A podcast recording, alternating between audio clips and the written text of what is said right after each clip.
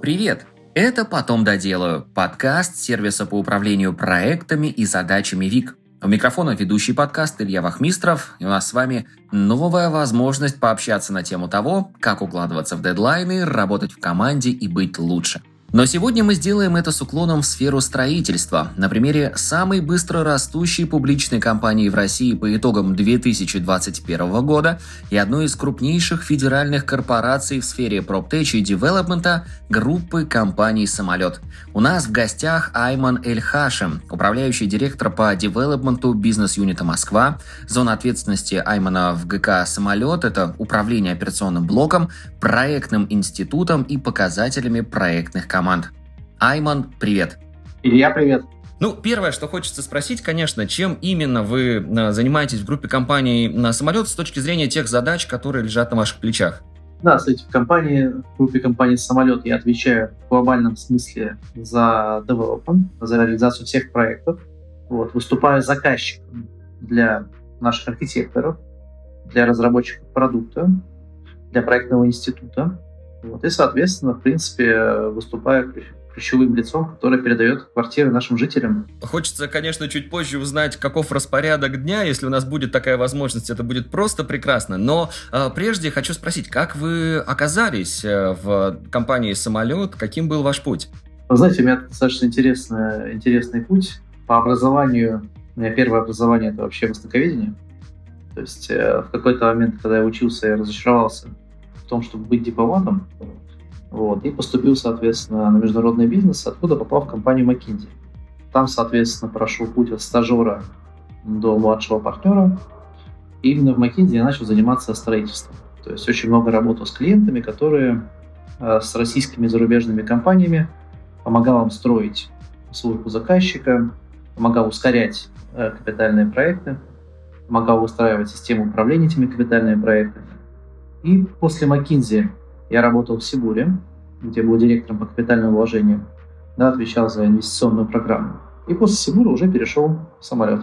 Да, я думаю, наши слушатели уже сразу, в общем, по всему тому, что вы сказали, понимают, насколько у нас сегодня серьезный спикер. Изначально вы обучались э, в МГИМО на международных отношениях. А, слушайте, до МГИМО у меня был СКБГУ, факультет востоковедения. Потом э, МГИМО. Да, там международный бизнес. А что послужило разочарованием? Почему все-таки решили уйти в другую сферу? Слушайте, вы знаете, я когда начинал учиться на дипломата, я думал, что это будет учить чему-то таинственному, такому недоступному, такому, такому тайному знанию. Вот. А по факту, на самом деле, в принципе, была такая зубрежка языков. И, а я всегда, знаете, мне всегда нравилось заниматься бизнесом, нравилась такая вот, э, бизнес-среда, а этого было очень мало. Вот. И, соответственно, именно поэтому решил перейти в более коммерческую сферу. Ну и сферы тоже были совершенно разные, да? Сибур — это нефтегазовая отрасль, насколько мне память не изменяет. Самолет — это development. Почему в итоге строительство и вот насколько разные вообще эти сферы? Да, смотрите, на самом деле подходы к организации управления строительством и вообще управлению проектами в широком смысле, они на самом деле схожи. То есть большой отраслевой специфики нет между э, управлением проектами строительными в э, нефтегазовой сфере и между управлением проектами в development. А, конечно, есть серьезные различия в специфике строительства, да, что конкретно мы строим. То есть если промышленность это в основном акцент на большое количество трубопроводов, монтаж технологического оборудования, да, то в девелопменте, в жилом строительстве это в основном, конечно, общестроительные работы.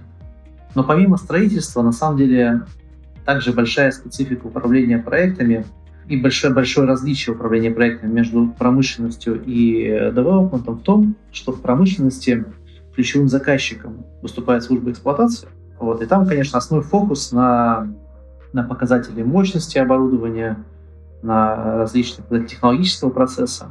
В девелопменте у нас ключевой заказчик – это житель который является самым требовательным заказчиком, могу сказать, абсолютно уже увидев разных заказчиков. Вот.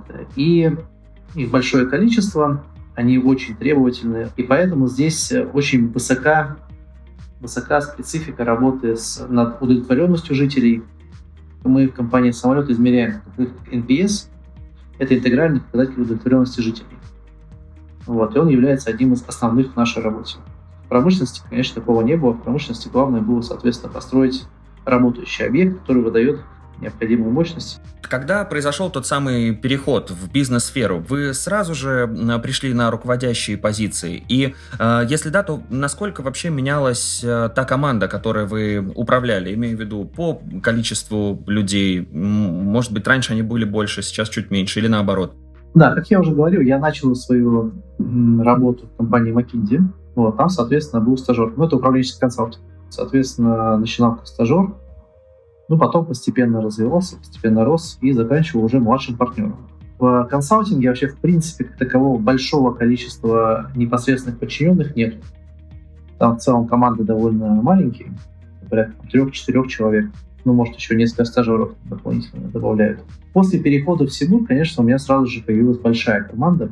То есть э, у меня было около 500 человек в проектных командах, это было около 20 проектов в разных локациях географических, на разных стадиях.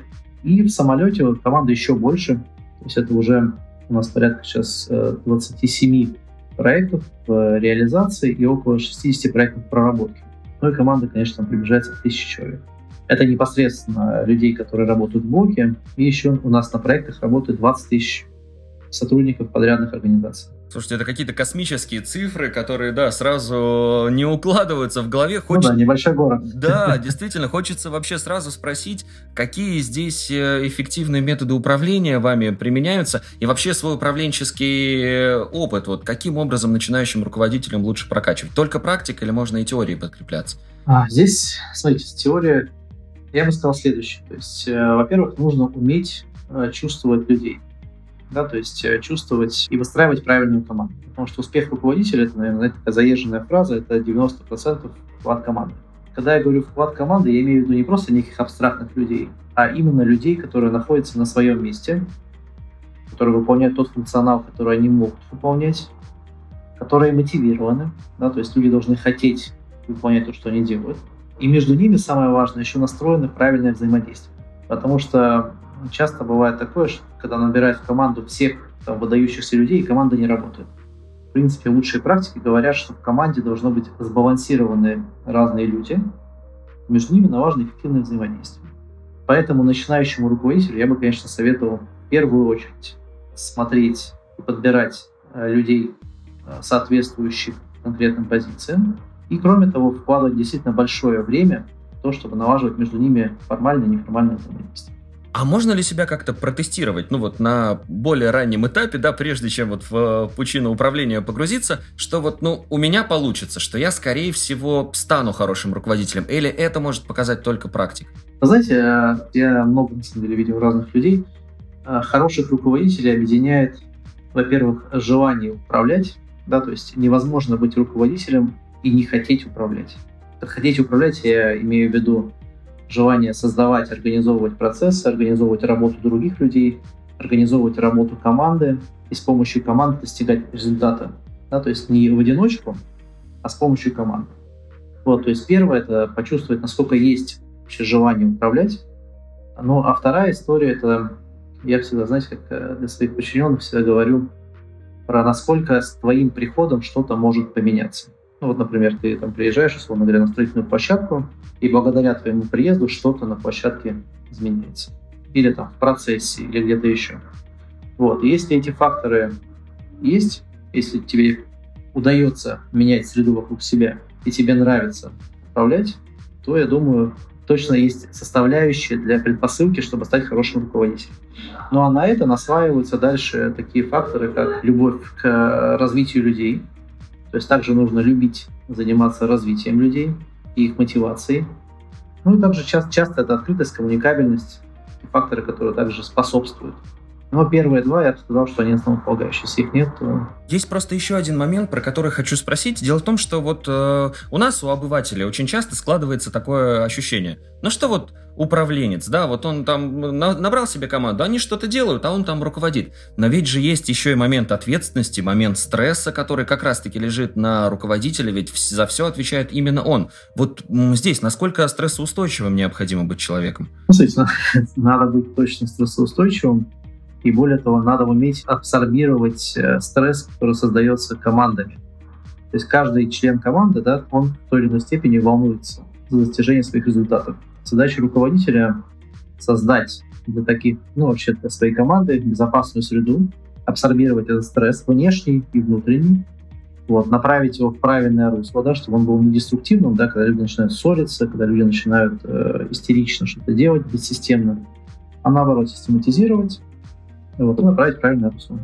Поэтому руководитель должен быть действительно очень стрессоустойчивым человеком. Айман, ну вы сегодня озвучили нам, да, действительно огромные цифры по поводу тех проектов, которые вы ведете, и количество людей, которые этим занимаются. А, что касается многозадачности, вот ну, складывается впечатление, что при таком разнообразии проектов без многозадачности никуда. Вот верите ли вы в нее, используете ли вы такой формат?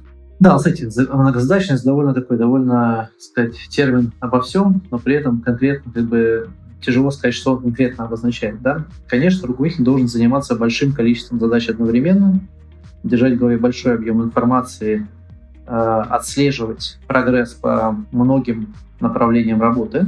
Но лично для себя я считаю очень важным уметь также и переключаться, и в режим, знаете, вот какой-то книжке читал про, не помню, как термин называется, но, в общем, состояние глубокого фокуса. Да, когда вот ты буквально на 15 или на 30 минут можешь сфокусироваться, Э, и действительно сгенерить какой-то инсайт. Но все вот эти 15 минут ты уделяешь именно этой задаче, да? Да, да, да, это прямо очень важно, потому что если ты не умеешь фокусироваться, то ты скорее создаешь хаос, создаешь нервное напряжение у всех, на самом деле, и у команды, у руководства, в внешней среде. Поэтому руководителю крайне важно уметь, с одной стороны, держать в фокусе внимания большое количество задач, вот, с другой стороны, уметь в нужный момент сфокусироваться на чем-то конкретном, чтобы, соответственно, обеспечить там какой-то инсайт или прорыв. А как э, расставить приоритеты? Ведь когда такое большое количество проектов и количество задач в геометрической прогрессии растет, да, и вроде бы, например, в разных проектах по приоритетности задачи могут быть, ну, примерно равны, да, и там такая же задача, и там такая же задача. Вот как вы с этим справляетесь, с этим давлением? Слушай, ну, смотрите, я, во-первых, мне как-то давно прочитал книжку, там, «Семь правил эффективных людей», помните такое? Да, да, да, да. И там вот эту очень простую матрицу, когда задачи там важные, срочные. Помните, важность и срочность. Соответственно, я стараюсь не отвлекаться на, не, на срочные и неважные задачи, заниматься там важными и срочными, и важными и несрочными. А с точки зрения приоритизации, тут каждый для себя необходимо понять для целей компании. То есть, опять же, работа руководителя — это постоянно поиск некого баланса и компромисса. Вот, соответственно, для каждого руководителя необходимо сформировать, какой баланс компромиссов ему нужно, соответственно, достигать. Где-то это будет ускорение любой ценой, где-то это будет, наоборот, там, условно говоря, кропотливая работа над чем-то, где-то это будет, э, там, условно говоря, там, максимальная экономия, где-то наоборот. То есть это всегда, это всегда тонкая настройка. И для каждой ситуации она своя. Например, там, в этом месяце такой фокус, в другом месте другой. И тоже отчасти э, искусство руководителя правильно понимать, когда какой фокус и когда баланс, э, в какую сторону склонить. А, баланс компромиссов. Прекрасная фраза. Мне кажется, надо где-то записать себе этот термин. Пер первый раз, да, слышу его. Спасибо. А как э, происходит у вас сбор э, статусов по э, проектам от команд? То есть на каждом же проекте есть проектная группа, которая в основном, да, занимаются. Вот ну, как они выдают вам выжимку? Как э, строится ваша работа? Да, смотрите, у меня работа строится. То есть я создаю регулярные ритуалы, да. У меня есть штабы проектов, на которых мы по одинаковой абсолютно повестке с одинаковым набором материалов, э, с регулярной периодичностью смотрим все аспекты проекта. А, очень важно, что на этих штабах мы принимаем ключевые решения. Кроме того, я очень долго не понимал, что означает, я когда слышал, там старшие руководители говорили, вот там поедем поработаем куда-то на штаб, например. Я не понимал, что значит поработать на штабе, долгое время не понимал. А сейчас э, понимаю. То есть на самом деле я для себя во время штаба стараюсь вынести для себя несколько задач, которые дальше я должен пойти и решить, чтобы проектной команде лучше работалось. То есть не просто выслушать, да, там, что, какой статус, не просто на встрече сказать, что нужно сделать, а взять для себя несколько, там, 5-10 задач, которые я пойду и сам сделаю. Вот. Это очень важно, потому что если этого нет, то на самом деле прогресс намного медленнее идет в проектном управлении. Тогда вот все-таки хочу вернуться к одному из первых наших вопросов по поводу вашего графика. Вот насколько он загружен, каким образом выстраиваете себе планы на день, на неделю, на месяц? Да, у меня есть открыть календарь, на самом деле там порядка 60% календаря проставлено регулярными повторяющимися встречами, и там если там, может, сейчас, не знаю, в декабре, у меня в декабре уже будут стоять встречи. Вот. То есть я стараюсь ставить повторяющиеся регулярные встречи. Ну, до половины времени, там, 50-60% времени календаря. А остальные это те, как раз, те задачи, которые я выношу со штабов, с общих совещаний, где необходима синхронизация большого количества людей, либо разных бизнес-юнитов, либо разных контрагентов и прочее. С точки зрения рабочего графика у меня, в принципе, я стараюсь э, работать, э, я придерживаюсь режима, что я где-то в 8 начинаю работу, где-то в 8 я заканчиваю. Бывает, что я заканчиваю позже, но скорее это некие исключения. Встречи я ставлю обычно по полчаса, то есть за день у меня порядка 20 встреч проходит. Ну, разных там встречи, зумы, звонки и прочее. И такой режим лично для меня оптимальный. Кто-то, например, работает дольше, но ставит встречи на большее время. И для меня такое, мне кажется, менее эффективным, потому что долгие встречи э, зачастую происходят тогда, когда все участники совещания не подготовлены, вот, и часто это такое, скорее, переливание из пустого в порожнее, бессмысленное обсуждение. У меня достаточно короткие встречи. Встреча на час, значит, действительно какой-то вопрос, который требует очень глубокого обсуждения. Хочется еще одну тему сегодня затронуть. Э, ну, вы, вы уникальны еще и с той точки зрения, что работаете не только со своей командой, со своими сотрудниками, но и с непосредственно конечными вообще покупателями да, вашего продукта, то есть теми жителями. Но вот давайте начнем сначала с команды. Каким образом происходит мотивация ваших сотрудников э, в группе компании «Самолет»? Как максимально вовлекаете их в рабочий процесс? А, ну, смотрите, у нас есть э, как материальная, так и нематериальная мотивация. Да?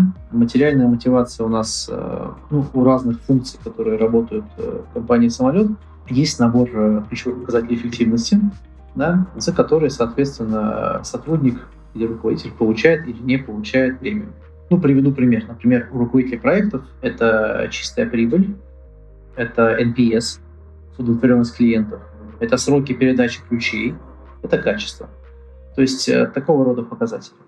Например, у, там, скажем, у операционного директора это другие показатели, например, там, не знаю, освоение, ввод в срок и прочее, прочее. То есть у каждой функции свои показатели. Очень важно, чтобы смежные функции имели схожую мотивацию. Ну, например, если вы, не знаю, строителям поставите скорость, да, а закупщикам поставите стоимость только, то у вас они никогда не смогут между собой прийти к какому-то точке соприкосновения и будет бесконечный конфликт. Поэтому необходимо и тем, и другим уравновешивать и скорость, и стоимость. Ну, как пример.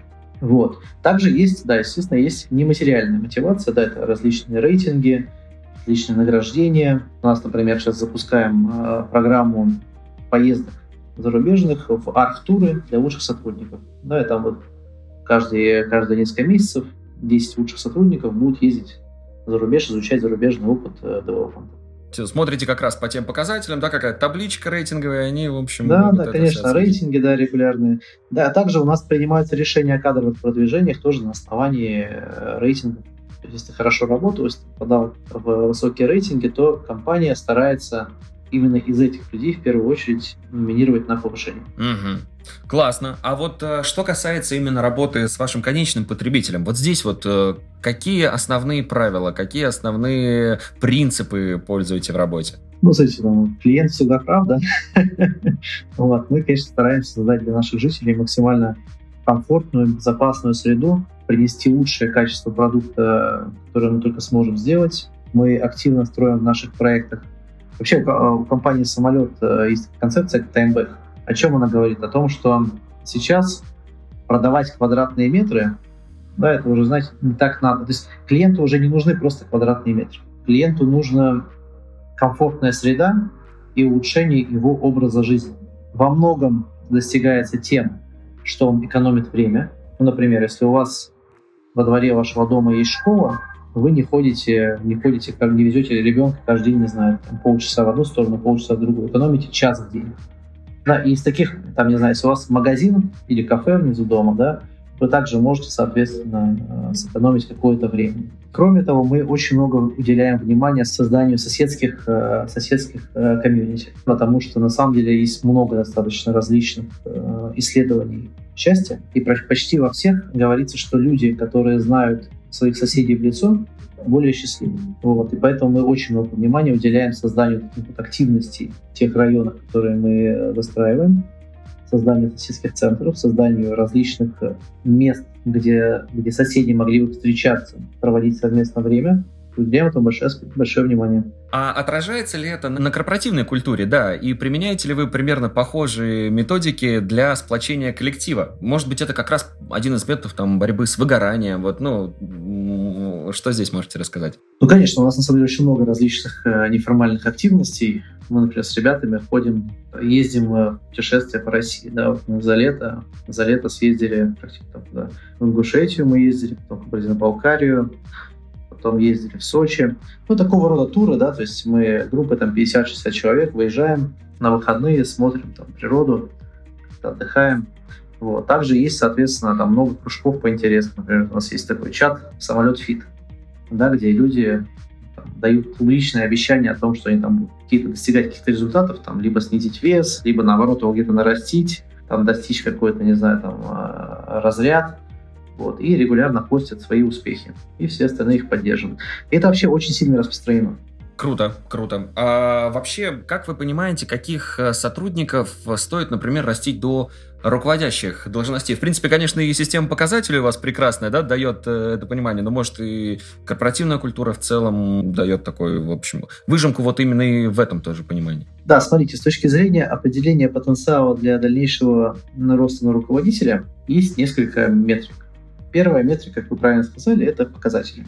Эти показатели — это некие сухие факты. К ним необходимо добавить немножко, знаете, вкуса. Вкус добавляется через обратную связь. У нас в компании очень сильно развита культура обратной связи. Причем самое важное, что обратная связь дается не только от руководителя подчиненному, а и в обратную сторону. И между руководителями также. Что это позволяет э, формировать? Во-первых, люди, которые получают обратную связь, они понимают такой непредвзятый взгляд на свои точки развития. И сами начинают задумываться и развиваться. Во-вторых, э, обратная связь, например, для того же там, человека, который хочет стать руководителем, от его там, коллег, позволяет понять, насколько у него развиты эти вот soft skills, которые ему в будущем позволят стать руководителем. Вот таким образом можно сформировать понимание о том, что человек либо готов сейчас стать руководителем, либо ему еще нужно прокачаться, чтобы стать руководителем, либо скорее некому. А что лучше, э, нанять руководителя со стороны или все-таки вырастить его внутри коллектива? А, смотрите, то есть здесь э, я считаю, что, конечно, лучше растить внутри коллектива, однако точечные такие вот э, вкрапления внешней экспертизы в организации крайне важны потому что внешняя экспертиза всегда привносит новый взгляд на уже, казалось бы, решенные проблемы, новые подходы э, и новый такой вот, сказать, новый импульс с точки зрения развития сотрудников, которые с ним соприкасаются. То есть я бы сказал, что необходимо балансировать. То есть должен быть рост сотрудников, которые работают в компании, и таких людей должно быть, и руководителем становится большинство.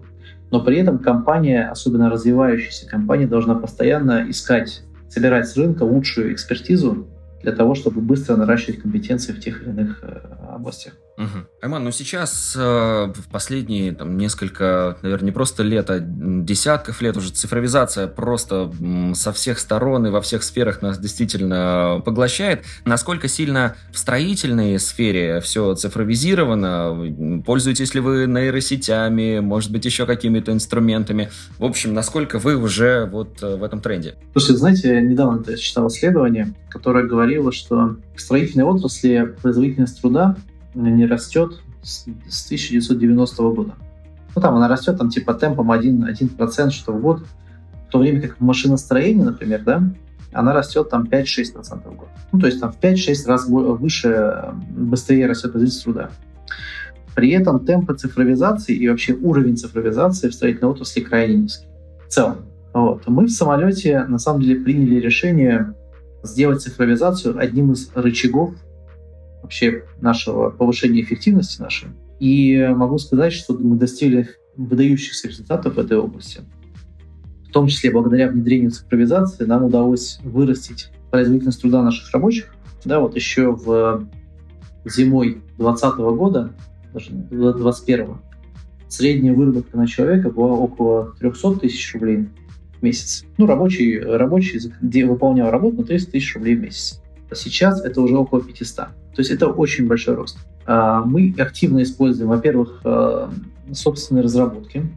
У нас есть э, система управления проектами 10T, которая объединяет в себе BIM-проектирование, э, управление на основе этого проектирования графиком и бюджетом проектов, закупками, включая мониторинг закупочных цен, вот, и также, соответственно, непосредственно уже приемку работы. То есть, по сути, сейчас это уже не просто, да, проект дома, это вот прям программа раскладывает полностью и график, и что нужно, какие инструменты, стройматериалы, в общем, ну, все-все-все, да, человека часы. Да, да, смотрите, то есть э, проектировщик э, создает BIM-модель, да, то есть, по сути дела, информационную модель дома, в которой есть не просто там в целом э, паушальные объемы, а написано, какие конкретно там, трубы, какое конкретно оборудование, сколько этого оборудования, в какой момент оно понадобится.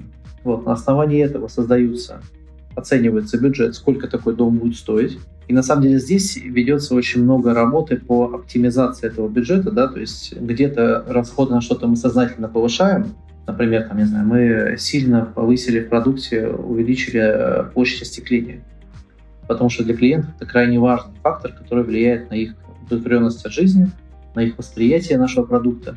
А, а где-то, наоборот, мы понимаем, что можно сэкономить, да, чтобы эти деньги инвестировать в те вещи, которые важны для клиента. И также, соответственно, на этой вот э, электронной модели мы понимаем, сколько каких ресурсов необходимо, мы формируем график.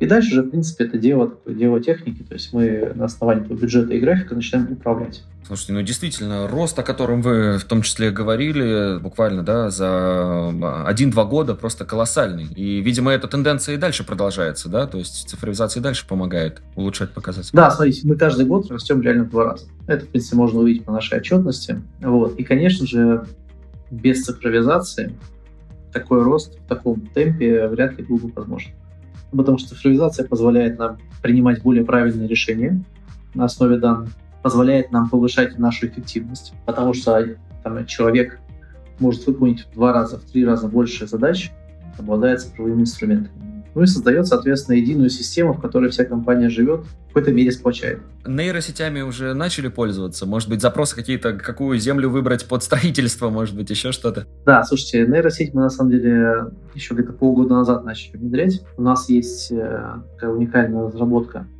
Это нейросеть, которая отслеживает строительный прогресс по камерам.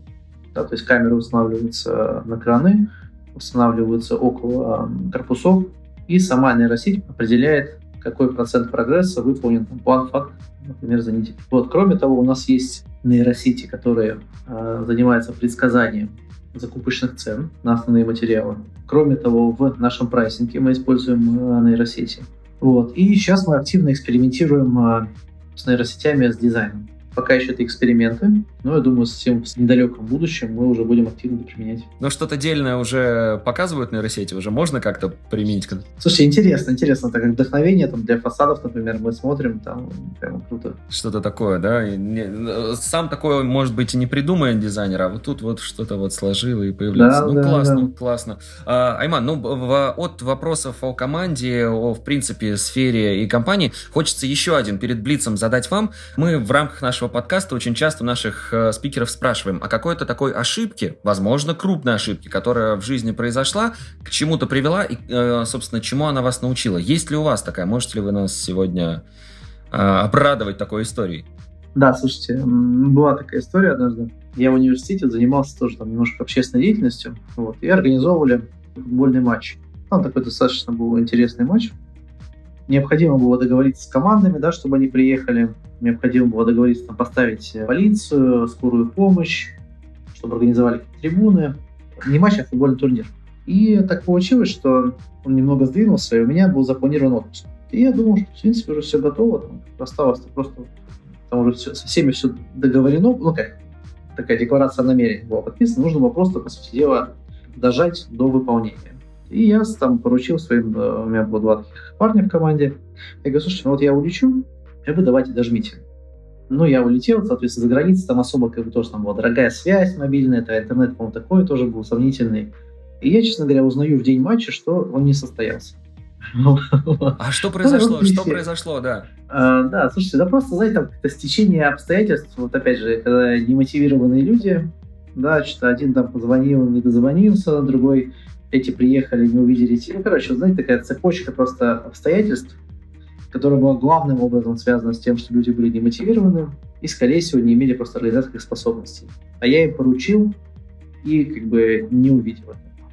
Вот, это была такая одна из таких первых точек, в которых я начал задумываться вот об этом, а что же такое управление. А чему основному, да, кстати, научила эта история? Потому что нужно доводить проект до конца, да, под своим патронажем? Давать, ну, нужно, нужно поручать, делегировать тем людям, которые способны это выполнить и которые достаточно мотивированы это выполнять.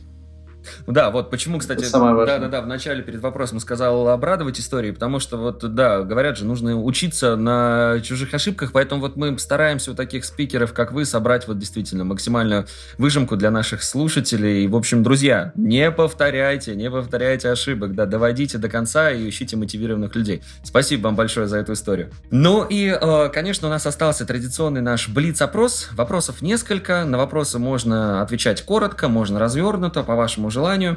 А первый вопрос связан э, с инструментами, которыми лично вы пользуетесь в работе. Что используете? Инструменты, которыми, слушайте, ну, Microsoft Excel, мне кажется, знаете, это такой инструмент. Слушайте, я много пользуюсь, на самом деле, заметками на телефоне. У меня заметка синхронизирована с... Э, то есть у моей помощницы тоже та же самая заметка. Я, например, когда пишу какое-нибудь поручение, у нее сразу же на телефоне это отображается, и она дальше его берет в работу, там, рассылает и прочее. Ну, пожалуй, честно говоря, самый важный инструмент это вот телефон, да, в котором там эти заметки, WhatsApp, Telegram, ну и, честно говоря, Excel. Пожалуй, вот все инструменты, которые мне в повседневной жизни нужны. А с командой в чем тоже в Телеграме взаимодействуете? Да, да, слушай, у меня чатики, чатики в Телеграме, да.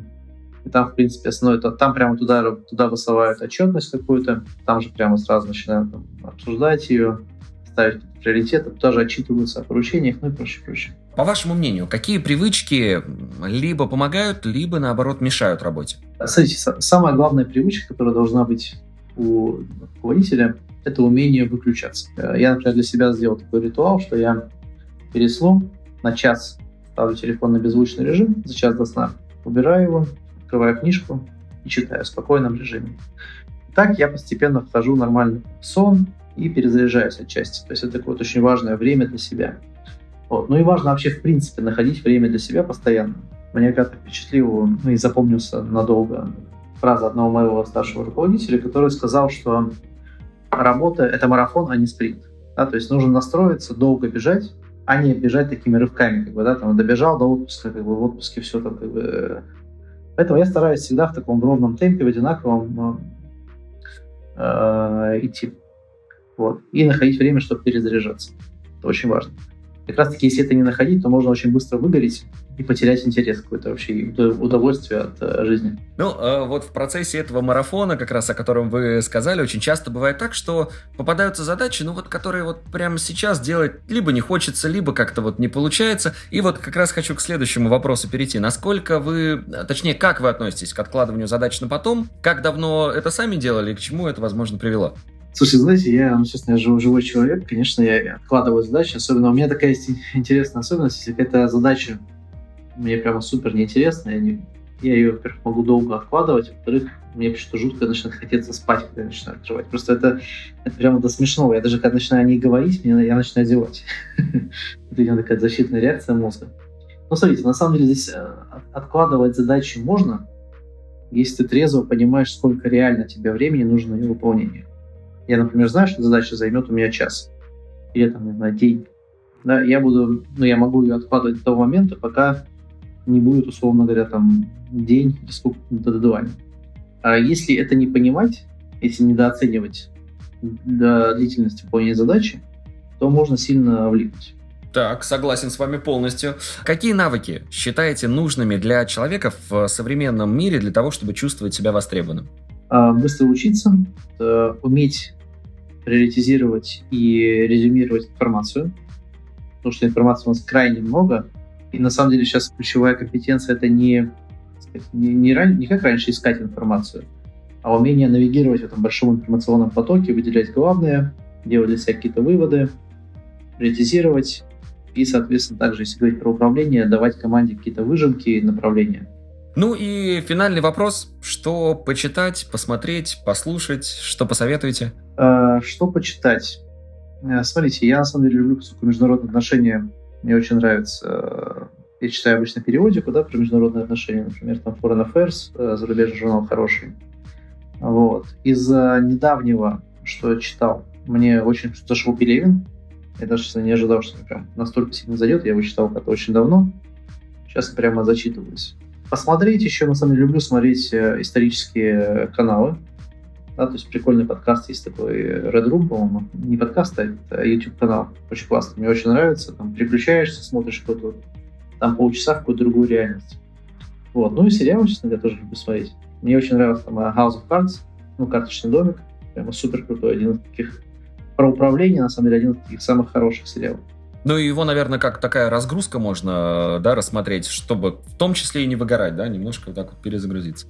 Да, да, конечно, всегда нужно время для себя находить. То есть сериал тоже хорошее, хорошее время для себя. Эмон, спасибо вам большое. Спасибо, что сегодня уделили время нашему подкасту. Очень рады будем услышаться еще в рамках него. Все, Илья, спасибо. Приятно познакомиться. Взаимно. Спасибо. До свидания. Спасибо, что дослушал выпуск до конца. Делись этим и другими выпусками со своими друзьями и коллегами. Подписывайся, чтобы не пропустить новый. Ну и, конечно же, регистрируйся в нашем сервисе ВИК. ВИК отлично подходит для работы с личными задачами, например, для планирования дел на день, так и для работы в команде. Регистрируйся, чтобы стать эффективнее и делать больше. На этом все. До встречи в следующем выпуске.